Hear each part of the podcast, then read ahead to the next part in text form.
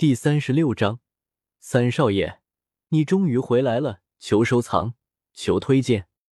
怎么，你不信那是他捡到的？药老笑问道。萧炎翻了个白眼道：“老师，那可是地阶斗技，不是路边的大白菜，那玩意儿都能捡到，谁信啊？不过我三哥对此是只字不提，就是我老爹多次逼问，他也不说。”萧炎无奈道：“那小子真是邪门的很，先是能够道出我的存在，而且还知道我的不少事情，后来又拿养魂木这样的至宝，接着又拿出惊骇世俗的虎煞丹，再后来又拿出地阶斗技。要是说他身后没有点秘密，谁信？”药老说道。萧炎赞同的点了点头道：“我三哥这些年经常都会不在家。”而且有时候一消失就是一个多月。以往我沉浸于修炼，就没怎么在意这些事情。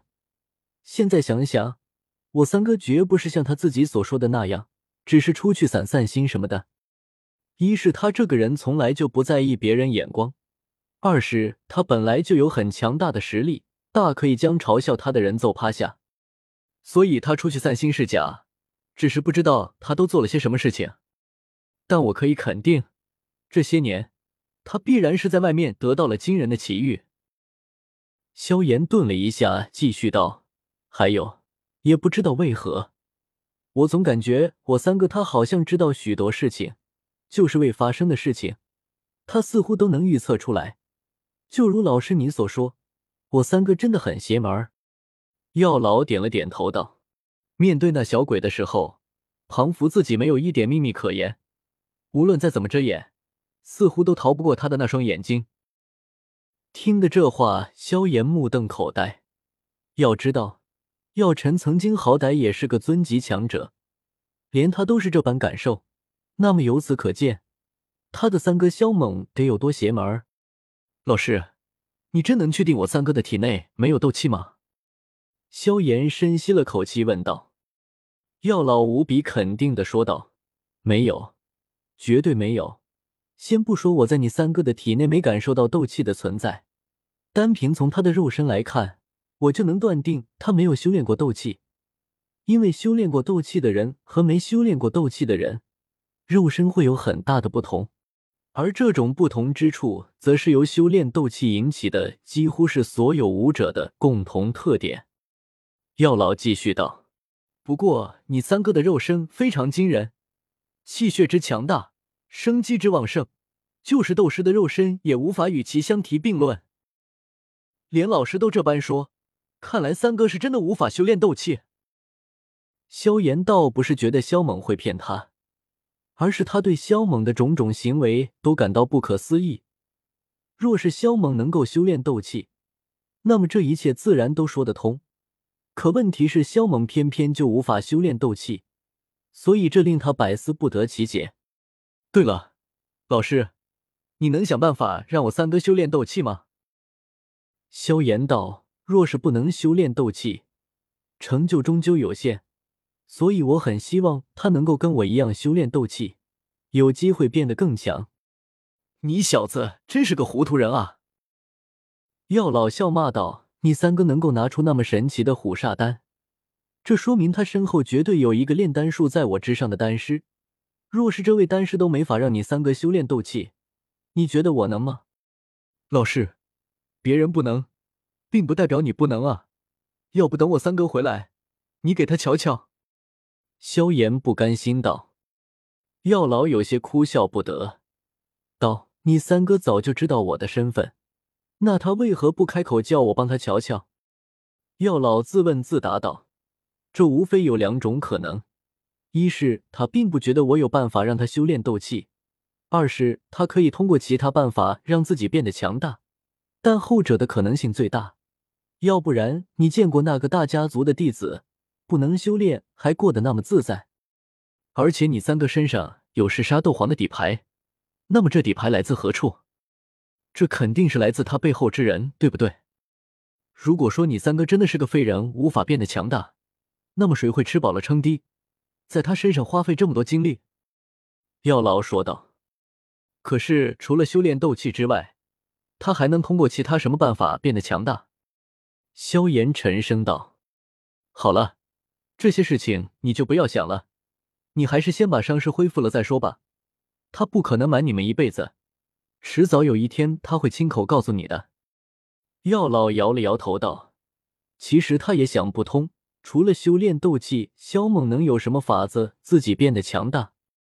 萧炎无奈，他想了一下道：“老师。”我想先去一趟米特尔拍卖行。你想跟米特尔拍卖行做交易，断掉加列家族的药路？药老似是看穿了萧炎的心思，笑问道。萧炎点了点头道：“加列必能在短时间内突破到六星大斗师，肯定是服用了三品丹药。若是柳溪的师尊大肆炼制三品丹药给加列家族的人服用，那么我萧家就很难有翻身的余地。”然而，三品丹药的药材每一样都非常珍贵。单凭加列家族想要凑齐炼制三品丹药的药材，虽不说难如登天，但也没那么容易。所以，他们最大的可能就是求助米特尔拍卖行。萧炎分析道。药老点头道：“话是不错，但是想要将保持中立的米特尔拍卖行拉偏，这可不是一件容易的事情。”只要我能给他们足够的利益，我就不信他们不偏。”萧炎笑道。药老的脸色突然黑了下来，道：“所以你打算让我去卖命？”老师，哪有你说的这般严重啊？再说了，你要是不出手，我一个穷光蛋，拿什么去跟米特尔拍卖行做交易？”萧炎撇嘴道：“还有，你可别忘了，前不久我可是为了你。”差点把老命都给搭上了，如果这次你不出手帮忙，那可别怪我下次不帮你啊！老师，你可要想清楚了，我三哥这人可不好忽悠。上次要不是我任由他揍了一顿，那养魂木还有你的事。萧炎补充道：“他上次回来，硬是被萧猛打得鼻青脸肿，主要是他回来的时候把戒指藏在了外面，没带回来，当时可把萧猛给气惨了。”最终，他也被打惨了。药老嘴角狠狠一抽，脸很黑，真恨不得在萧炎的脑袋上踩一脚，直接让这个逆徒彻底嗝屁。特么的，居然敢威胁起他来了！就算要去，那也要你能走到米特尔拍卖行才行啊！见萧炎一脸戏谑的盯着自己，药老气的想钻戒指，来个眼不见心不烦。得呢。见药老答应，萧炎立刻静下心来恢复伤势。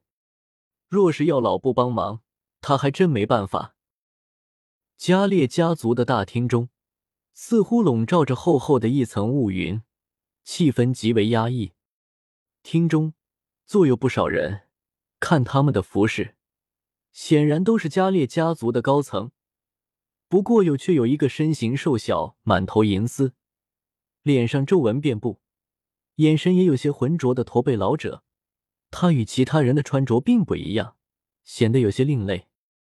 而此人便是柳席的师尊，名叫长山。守卫上，加列毕脸色苍白如纸，精气神缺失，像是大病未愈。难道真是天不亡萧家吗？加列毕深深的叹了口气。今天萧家明明是必亡的局面。可却在紧要关头杀出了一个黑袍人，不但扭转了萧家的命运，而且还把他打成了重伤。也不知那位黑袍人到底是何来历，实力恐怖如斯，怕是不弱于七星大斗士。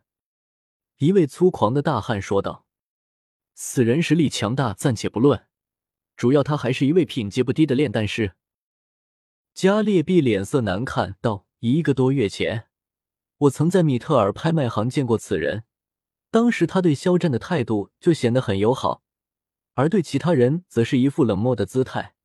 只是没想到他今天竟然会对肖家施以援手。什么？他还是一位品阶不低的炼丹师？其他人脸上露出惊容，因为他们深知炼丹师的可怕。这些日子，就是因为他们有丹师相助。所以才能轻易碾压实力与他们相当的萧家，可如今萧家竟然也有品阶不低且修为强大的丹师相助，那么接下来怕是该轮到他们加列家族倒大霉了。大厅中，加列家族的众位长老都陷入了惊慌之中，坐立不安。长山大师，不知道你可有什么法子能对付那位黑袍人？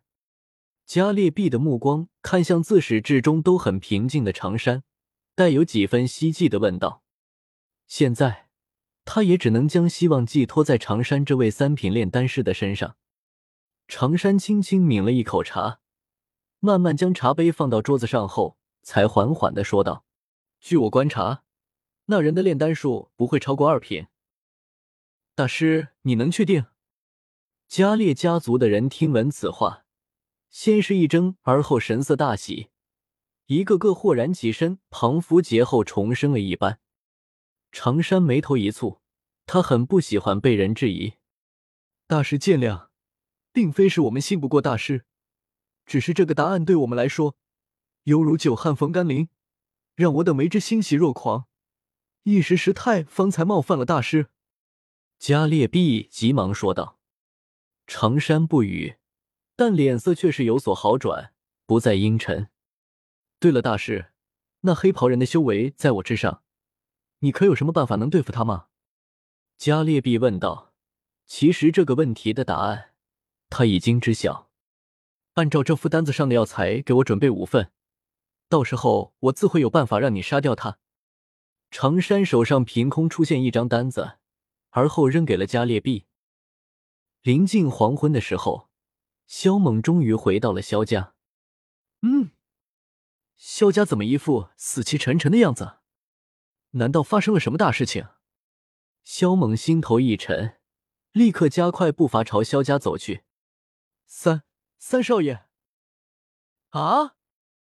三少爷，你终于回来了。门外的侍卫见到萧猛，略微愣了一下后，就嚎啕大哭。萧猛心里顿时有一股不好的预感涌现出来，难道萧家真的发生了什么大变故？想到这里，萧猛冷汗淋漓，加快步伐冲了进去。